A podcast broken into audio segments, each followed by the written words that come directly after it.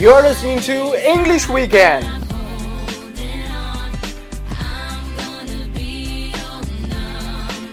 I'm Berda, your friend. Every weekend we spend together to talk about everything in English related to English learning. Well, buddies like kick things off.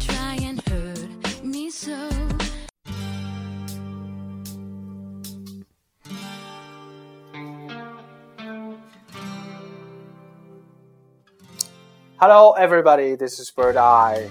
Well, tonight we're going to be talking about Spanish expression in English.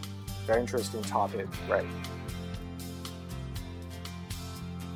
And you might have noticed uh, such a very interesting phenomena, which is that in English there are very, very, I think, great quantities of expressions that came from other languages, such as Asian languages, well, kind of loosely speaking, as Japanese or Chinese or Korean or European language, Spanish, French, Italian, something, right? And somehow, all these languages, all these words, sentences, expressions turn out to be just a part of English in the daily speeches and daily conversations of normal, ordinary people's life. That's miraculous. 那么我们可以看到，不单是这个欧洲的语言，那亚洲的语言有些词汇也会跑到英语里面，变成英语的一部分。比如像韩语里面的这个功夫啊，这个甚至连关系这种词也跑到英语里面，变成了一个常用词。这些都是非常奇奇妙的一现象。And you may ask, what's so interesting about that? I think what's so interesting is that there are all kinds of English in the world. 在当今世界有各种各样的英语，对吧？有印度英语，各种各样的英语，或者 Russian accent，对，俄罗斯英语。And it turned out that you could, let's say, uh, fixate a foreign language expression into English as a spare part。你甚至可以把一个外来这个语的一个短语、习语啊，就当一个零件一样装到英语里面，right？And which will work perfectly。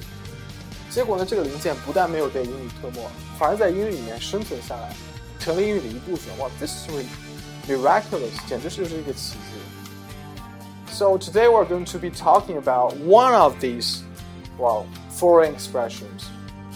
And first of all, I will give you an example that is a little part passage from the famous film, which I like a lot, Pulp Fiction, 低俗小说. This is a joke, right? So, ladies and gentlemen, pay attention, please.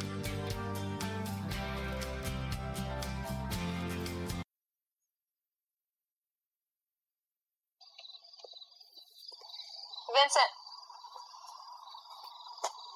do you want to hear my Fox Force 5 joke? Sure. Except I think I'm still too petrified to laugh. No, you won't laugh because it's not funny. But if you still want to hear it, I'll tell it. I can't wait. Okay. Three tomatoes are walking down the street. Papa tomato, mama tomato, and baby tomato. Baby tomato starts lagging behind, and Papa tomato gets really angry. Goes back and squishes him. Says, ketchup. Ketchup.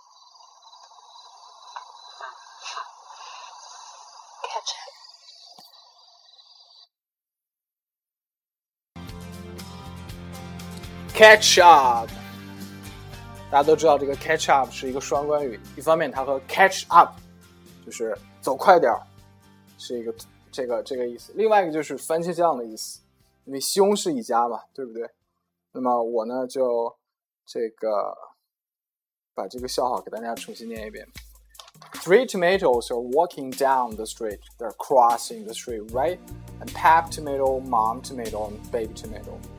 老爹啊，西红柿老爹，西红柿老娘，西红柿老妈，还有宝贝西红柿，哎，Baby tomato starts lagging behind，开始拖后腿了，走太慢了。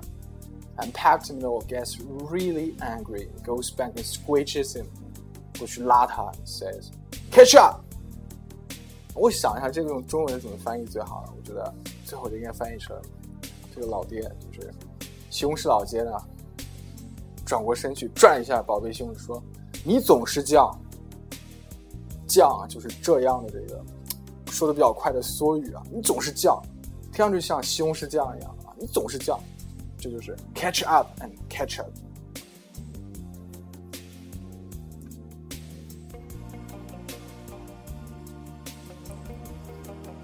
那么我们知道呢，在美国呢，由于历史的原因呢，像这个 California、Texas、Utah、Florida 这些州，就是美国南部呢，有很多这个人在讲西班牙语，那么就造成了美国文化中一大量的西班牙语词呢，就被引入到日常对话当中。比如像佛罗里达 （Florida） 本身这个州的名字就是西班牙语“花卉”的意思，繁花盛开的意思。那么举个例子，比如说像。Puma 彪马，Puma，现在变成这个我们的一个品牌了，本身是西班牙语，南美狮的意思。然后像 Amanda 无敌舰队，对吧？或者我们去 KFC 吃墨西哥鸡肉卷啊，Burrito，B U R R I T O，这是西班牙语。And the American national symbolic bird，美国国鸟啊，Condor 秃鹫，西班牙语。还有。a geographic phenomenon called El Nino， 地理学上这个一个气象学上的现象，厄尔尼诺现象，right? And you can say, for example, instead of saying I was taking a nap, you can say I will take a siesta. S R E S T A siesta，午休啊，中午小睡一觉，不说 take a nap。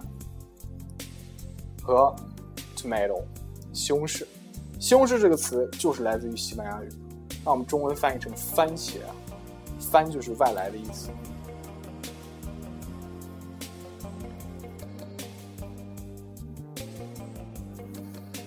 Well, I don't think there would have ever been an American English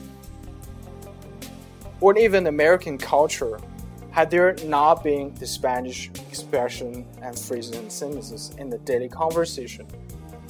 我觉得呢，如果没有这些西班牙语的这些 词语啊、短语的贡献，美国文化不成其为美国文化，简直就不是美国文化。所以我觉得这些词汇本身是非常非常重要的。今天给大家一个例子，啊，就来自于也来同样来自于我非常喜欢的这个电影《低俗小说》。那么接下来呢，我给大家放一个低俗小说中的一个片段，最后呢会讲到一个西班牙语。There is a Spanish sentence. at the end of this conversation, 就是 find that right? So 大家要好好的这个留心的听一下。那么接下来呢我就给大家放一下这个 conversation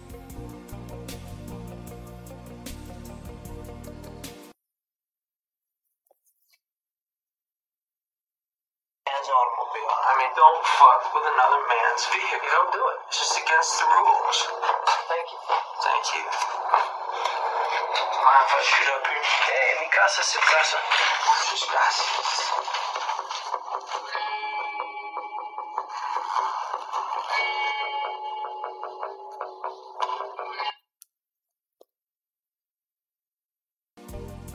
Mi casa es su casa.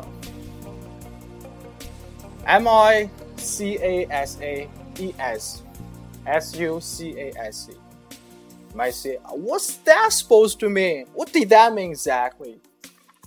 Literally, it means my place is your place. My place is your place. You can do whatever you want at my place. Be my guest.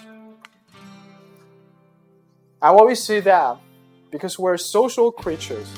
我们都是社会动物，which means that we need interpersonal skills to communicate。我们需要人际技巧去沟通的。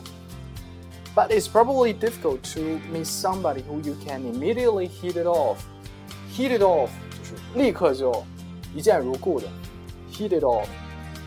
That means somebody you can uh, you think is a kind kind red spirit.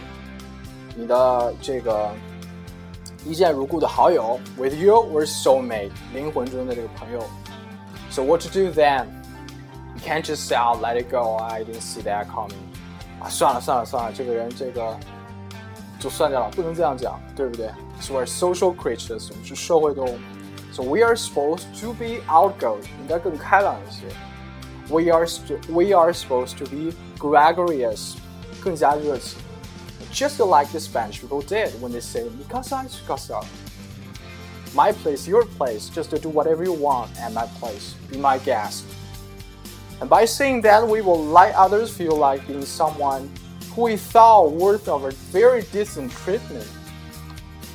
And we take no pain to make friends with them. 就他们会觉得呢，自己这个是像贵宾一样受到我们的尊重，而且我们很乐意与他们交往。And I think they are not going to misunderstood us in any way during a visit, or just that this is our first man. 不管是来来访的一个人呢，或者是第一次见面，我们都知道这个 first impressions are the most lasting。第一印象非常重要，他们都不会误解我们的意思，就接受我们的好意，朋友就交往就交到了。So we can see that learning more expressions like that the outgoing, the Spanish expressions so like that. So we could be able to handle more situations is a very good way of improving our spoken English. 所以我们可以看到，练习更多这样的词汇呢，实际上是一个提高口语的一个非常快捷的方法。And we'll make more friends after having been powered up with all these sort of expressions, right? 但是呢，这里有一个地方需要提醒一下，就是 mikasa sukasa 实际上是有一个用法上的这个正反正负意义上的一个区别的。 Though mikasa sukasa seems the most uncontroversial of choices, which means the best choice, that's the case somehow, right? But this one is still slightly different. Depending on thing different circumstances must be some extenuating circumstances, I suppose, right? Putting it positively，那从正面来说，比刚才的情况就是一个例子， 就是我们要欢迎朋友，就说米卡萨苏卡萨。朋友说，我们能不能用一下你的 bathroom？米卡萨苏卡萨，去用吧。能不能用一下你的这个写字台？米卡萨苏卡萨，用吧。用一下你的 laptop 电脑？米卡萨苏卡萨，类似于这样。那这个例子呢，不单是在刚才《Pump Fiction》里面有，而且像这个《马达加斯加一》里面有，甚至有个电影叫《米卡萨·许卡斯》，名字就是这个，零三年拍的《墨西哥新娘》。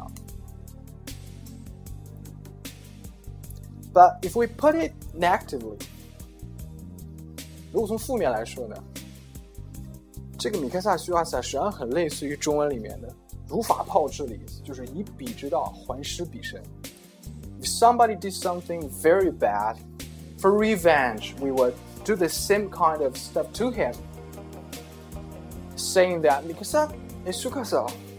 If you did that, I would do that to you too. So what? This is revenge. Eye for eye, teeth for teeth. Yeah, Mikasa Sukasa, right? 那么这个我在曾经在《Criminal Minds》犯罪心理中的一某一集中见过，但是我忘记第几季了，就一直没有找到例子。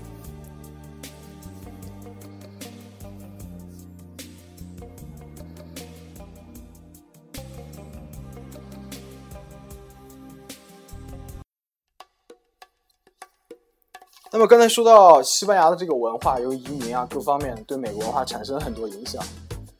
那么刚才我。介绍了一个词呢，少介绍了一个。有一个词呢，是现在美国南部也在用，bonito，b o n i t o，bonito，就说漂亮的。比如说，你看那个女孩子哇哦，look at that bonito，看那个美哦，look at that bonito，这个词非常常用。曾经在上个世纪的一九八六年，麦丹娜曾经有一首非常著名的歌叫《La Isla Bonita》，这个题目是西班牙语，叫美丽岛。Isla 就是 island 的意思，La Isla Bonita，美丽的小岛。那么在节目的最后呢，为大家放一下这首歌，啊、呃，并且一起体会一下当年西班牙文化席卷整个美洲的这种绅士吧。My ears and sting my eyes, your Spanish lullaby.